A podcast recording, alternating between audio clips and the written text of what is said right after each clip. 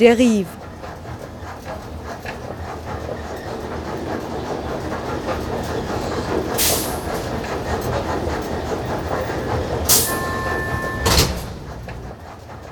Radio für Stadtforschung.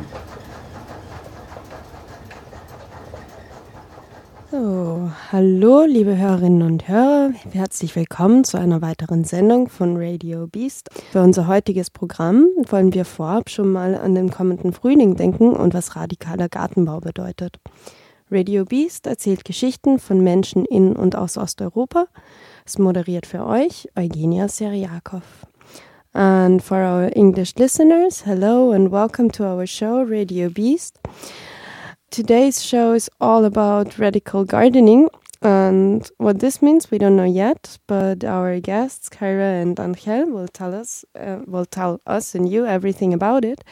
And they are part of the network Reclaim the Fields. And today they will inform us about the current project called ROD in Warsaw. Thank you for being our guests today. Yeah, thanks for having us. um, first of all, please tell us um, what is Reclaim the Fields and how did you get involved in there? Um, Reclaim the Fields is a network um, in yeah in Europe in different regions in Europe, and it's uh, people who are willing to reclaim land for uh, growing food and thinking about things like food sovereignty and seed saving, and yeah, so creating like practical alternative proje projects, land projects mostly, but also like urban gardening as well, I guess. So it's it's not really it's also individuals as well as groups. Mm -hmm. And what was your motivation, or how did you get into first contact with um, with the whole network? Like, how does it work internationally with the connections?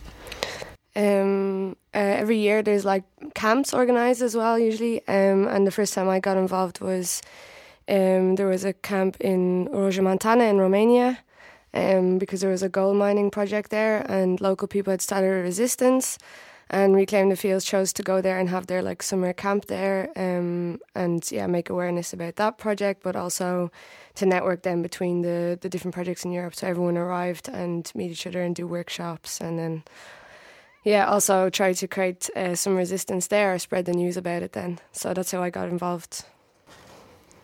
And at one of these camps, also our project actually got um, got started somehow, or the idea mm. came up uh, last year in Nottingham. Cool. Yeah, um, as you already introduced the project, like um, Reclaim the Fields is an international network, but um, like your your current project is in Poland in Warsaw and it's called ROD. What is it about? Um, so ROD is in yeah, it's inside the city in Warsaw. It's like twenty minutes from the center, um, and it was formerly an area of family allotment gardens, like since the nineteen eighties. Um, and these were small gardens used by by families to for recreation and for growing food and stuff like that. Um, and this land uh, was sold in 2007 was sold to building development companies and the people were forced off their off their lands there off the uh, out of the gardens. Um, and so last year after this reclaim the fields meeting in Nottingham um, some people in Warsaw had been looking for a piece of land inside the city where they could squat and start a, a project like this. Um, and they found these these gardens which were slowly being abandoned so yeah, it was like a good opportunity in Warsaw. So I started like this time last year actually. They were squatted. Uh, in your gardens, you're not only planting like flowers or vegetables and fruit, but you also have a lot of uh, diverse activities from printing zines to establishing housing opportunities. How does it work and how many people does it need to keep the whole thing going? As we started last year, our gardening was um, only a small part of our activities, to be honest. Um, we had lots of um, building and construction to do. We we managed to make good infrastructure. We have our own electricity and water. Um, yeah, and to be honest, there are also not so many people. We started within four people last March, and um, we established a, a bigger, yeah, community of about um, maybe eight people permanently staying there at the peak time.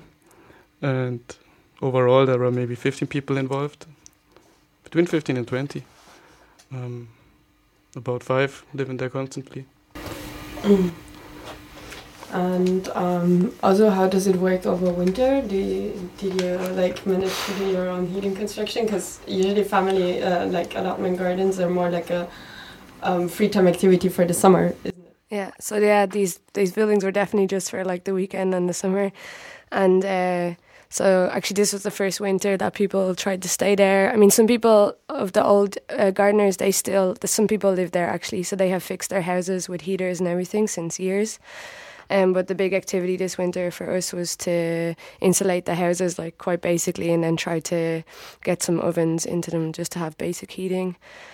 Um, and then there was a construction of a bigger day room, which was a completely new building from recycled materials, and then to have that as a kind of place which would be warm to hang around with, and could also host um, a bigger group of people for meetings or workshops or whatever. Uh, yeah, so and collecting firewood. That was a big activity. yeah.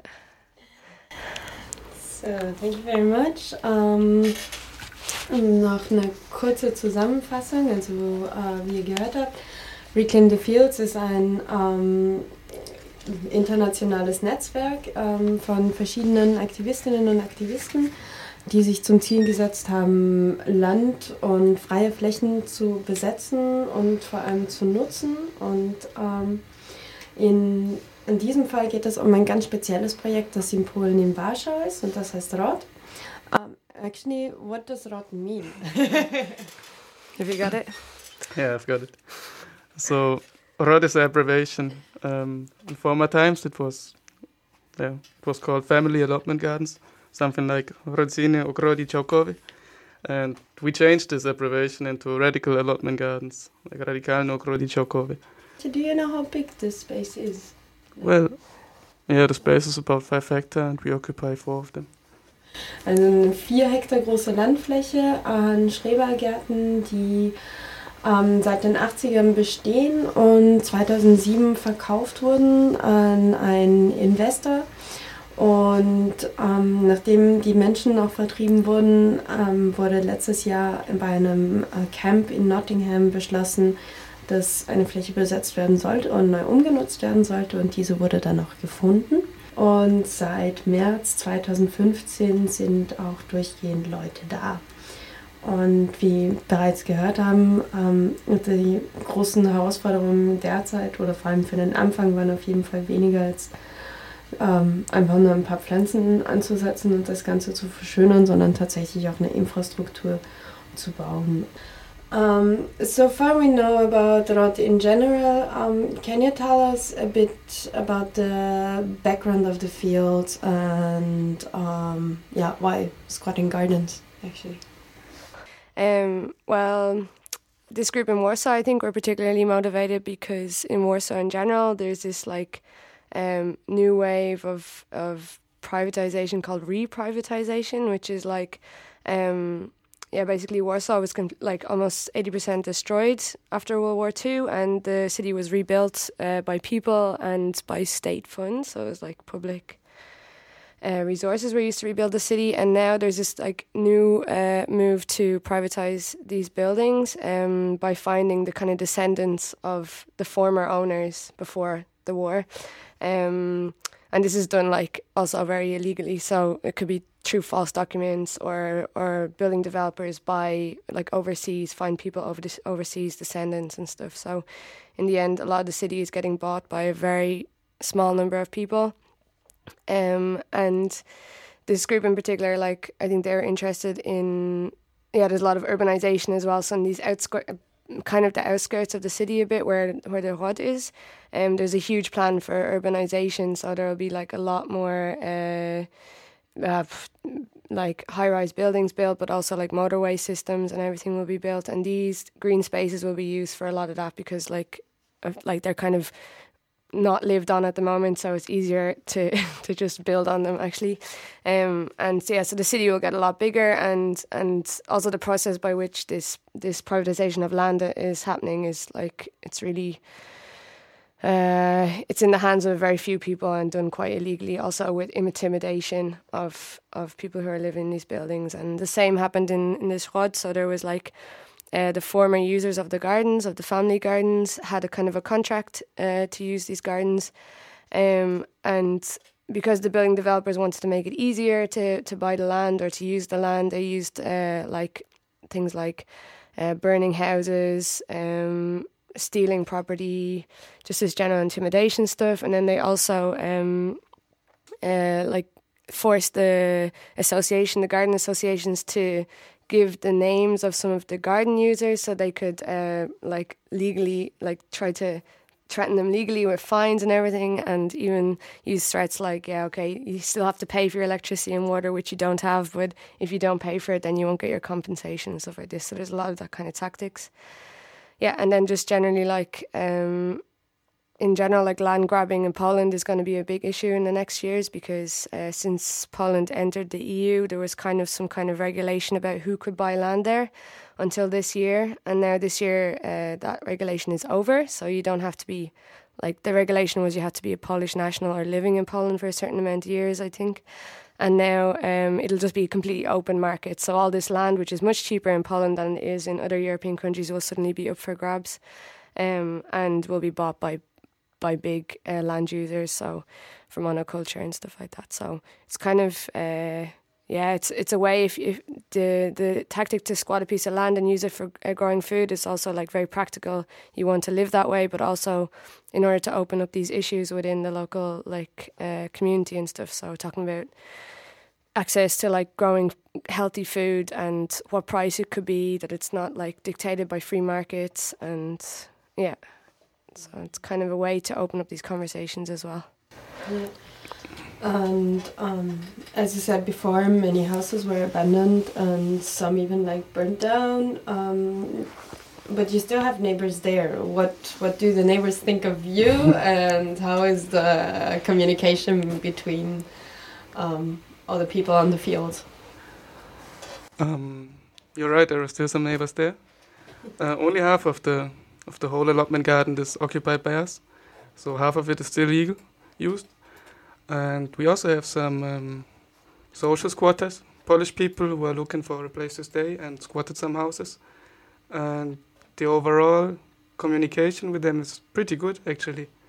Um, even or in general, or especially the the former owner of the gardens, they nearly all of them came and had look to what happened to their gardens and we had some conversations with them, and even though it was not um, not cool and relaxed from the beginning, it turned out to be yeah that they they really like, they appreciate what we do, most of them, not all of them, and yeah, so now the situation is is quite good. Also with the neighbors who are still there legally, and what I also wanted to mention is that um, yeah, this reprivatization is happening all over Poland, like Kira already said. And you also mentioned this burn down houses, and this is um, yeah, it's a quite quite um, yeah strong strong sign to burn down a house um, after war. The houses were categorized into burn down, like to such amount of burned down, completely burned or half burned, and yeah, to burn down houses is a quite strong sign. As uh, for example, there was one one woman really strong, and she was an activist for this um, against this privatization and for these people who wanted to live in the houses that they built up by themselves. And she was pretty pretty strong, doing a good movement, uh, doing good good work. And yeah, well, a couple of years ago, she was found dead in a in a forest burned down. So this is actually also the sign that um, those um, developers, those investors, sent by burning down the houses, that resistance ends up in yeah destruction. It's really um, yeah, and like it's destructing not only living space but also like the people in general. Yeah, definitely. Yeah. Mm. It's I think the the message is like you're. You, that you're not safe even like if in this case they don't come near the people, it's just that they destroy everything around and steal stuff and yeah. and um, also when it's been enacted by the companies, like is it does it have any publicity? Like, do local newspapers write about it, or are people really like that threatened that they say like, okay, um, we just let them go? It's kind of um, my impression was that not that many people knew actually what was planned. The gardeners themselves knew, but they may not live necessarily in the neighborhood. So, um, but there was a kind of there's this uh, allotment area which is fenced in, and then there's a, a, kind of a green patch in front of it, and this would also be built on in the end actually. And uh, we also cleaned that up a bit and tried to. It was a place where the local community came often to to walk their dogs and stuff, so it was like a good opportunity to talk to people about what the plans are.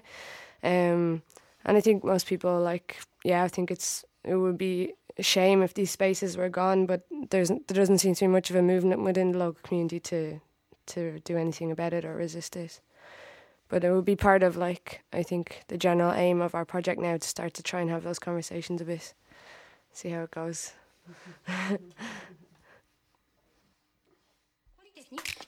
Dziękuję bardzo, proszę. Mm, schabik. 300. Pojutrze będę miała poradnik speleologiczny. Poradnik spe... Co to jest? To mój mikrofon dla lewych MC zadra. Ostry i rap niczym Gemset i sam pras. Co jest kiepskie to prawda o produktach typu lalki dmuchanej Co niby bierze pusta, sorry nie wierzę w bóstwa. Nie chcę cię kurwa oszukiwać w chuj jak w reklamie pospólstwa. Czy jest wiatrówka, rozpierdolę kineskop Nie będzie mi chuj mówił w czym biorę i co wiem To co wiem, spoko jest brat na tyle By sięgać do lodówki co godzinę. Wolę ser od pieczonej parówki z morlinek. Warzywa bonduel śmierdzą jak z dupy Na chuj mi nieprawdziwe, jak mam świeże Wiesz, mieszkam w Łodzi, lecz znam karła van To nie wie co ma pod prawe teren Pomidory i szklarnie potas Czyli to co lubią ziomy najbardziej. 3, 2, 1, sprawdź mnie, brat życzę zdrowia. Tu serce mi nie zgaśnie, bo to ta droga nie mów Że mam kurwa przebierać. Po drogach z CPN-u Nie chcę mieć na sumieniu. Debaty szczerości Z żołądkiem na muszli. Od daty ważności dorośnij w tym syfie jak masz. To piłeko będziesz wielki jak ciągnik. I leko zna bo może nie zagrasz z nalepą dla ekipy od grani Ale lepiej pić mleko niż te siki z reklamy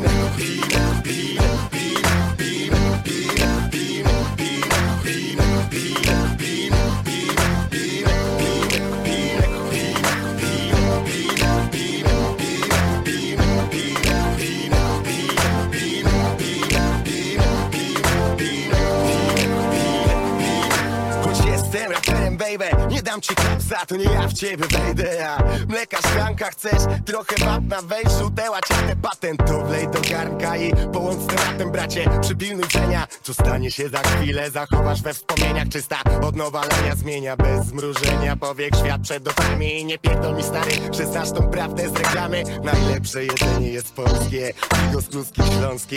Daj mi tłuszczy na mące Jak chcesz gnij w Biedronce. I tak do dupy jest to mówiąc Żyje się zdrowo robiąc zakupy Tesco Zatruci przez zło Za szklanego oka wiesz Może ten świat na upartego pokocha Że nie pierdol, że najlepsze bułki piecze sekros Nimi się nie najem brat Tecze za gęsto. Na market mogę cegło Niech drżą wszystkie szyby. Szukam świeżości, a nie dat ważności fałszywych. Tu nic nie ma na niby czysta Prawda człowieku, bo nie byłoby hip-hopu Tu bez wapna w mleku ziom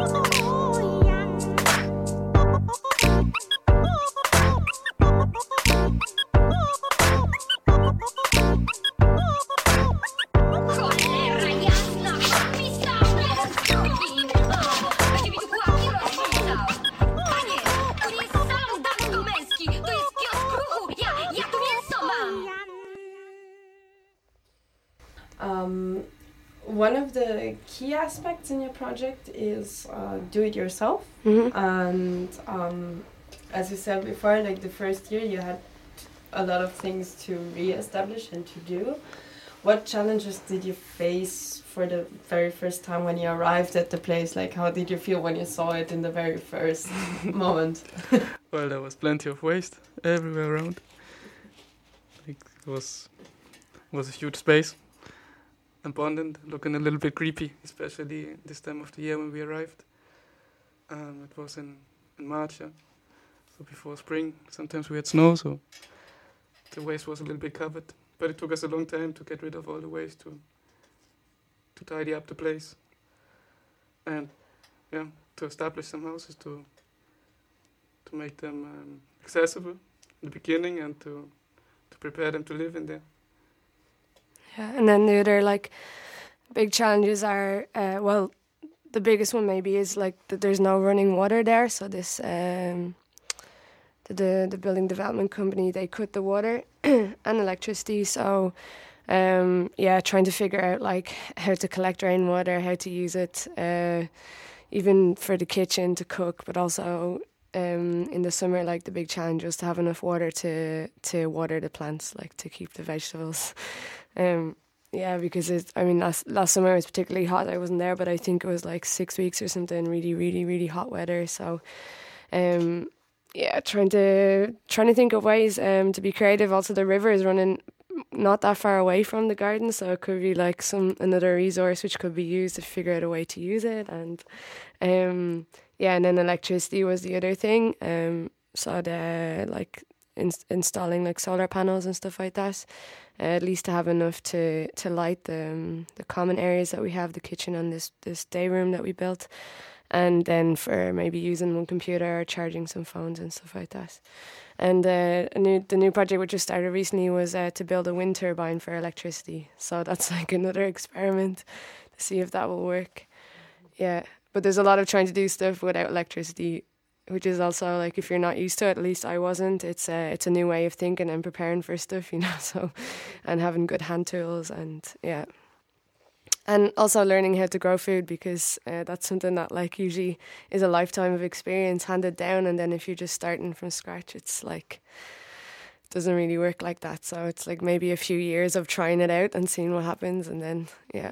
Yeah. So, um, is it possible even for people who have never been into this topic to join the project and where can they get information? Uh, yeah, it's totally possible. It's great, actually. Everyone should just join. Do you Yeah. have the email addresses? Oh yeah, I've got them. Well, there is um, a homepage called reclaimthefieldspl.noblogs.org, and we also have an internet address or an email address. It's Radical Allotment Gardens with an S at the end at riseup.net. And furthermore, you can find us on Facebook. Reclaim the Fields Polska. Um, like considering your project not only as a developing garden colony, or, Mhm. but also as an act of resistance, what kind of direct actions did you have on the spot so far, and what is going to come next? Um, well, the first one was just being there, so that's a very important one. Uh, second one, like um, making awareness in the local area, so banners and stuff like that sometimes, um, and uh, information flyers and having open days, so to introduce the project to people. Um, yeah, that like they would be the main ones at the moment. There was picnics and stuff, so people could come and see and learn about what was going to happen, like with this uh, neighbor in the development project in the neighborhood in the in the wider area. So, um, and then there was meetings, so action camps and stuff like that, that people could come from further away and get to know the project and help build the infrastructure. Yeah. So, for the moment, those were the things I think. Unfortunately, we're almost running out of time. Um, so far, you told us about the past actions, how it all started, and what connection you have to the place. Mhm. Uh, what are the future plans? What's coming up next? Well, uh, this year we hosted the Reclaim the Fields European Assembly. It was quite a big deal. Um, we prepared about prepared our, all, nearly all of our houses to have some sleeping space for at least 50 people. They are still there. So our biggest because the project is actually it's actually to, to gather some more people there, like to to have some more people who, who want to get involved. And as it has been decided that the Reclaim the Fields assembly this year, we also will try to to produce seed seeds, uh, seed production, to send them to yeah countries like places like Kurdistan and Syria to support local farmers there, as they don't have easy access to seeds, and not for free. Quite often, we try to yeah help them. Yeah, and then like just this year we would I think really try to build up the gardens as well, like really practically in the space. So um, in spring there was the idea to have a kind of a gathering of people who are interested in yeah, preparing more fields, like um, starting to plant the first seeds or prepare the first plants inside and um, yeah, build infrastructures like greenhouses or whatever like that. So uh, yeah, I guess if people keep an eye on the on the blog or if they would email the email address, then um, they're totally invited to come visit for this for these kind of actions. So that will start soon. So, dear listeners, as you heard, whenever you feel uh, like you want to give something back to your environment, you're always welcome at the Road Gardens. And for newcomers, just come to the next action camp and start getting involved. I Yeah, guess. sure. Yeah, and the guest spaces are really nice now, so you don't even have to bring a tent. you can if you want, but you don't have to. Oh, but maybe some people even like to go camping. yeah, sure, then there's room for that too. Thank you, Karen and Angel, for being our guests today. Yeah, thanks for having us. Thank you. Yeah.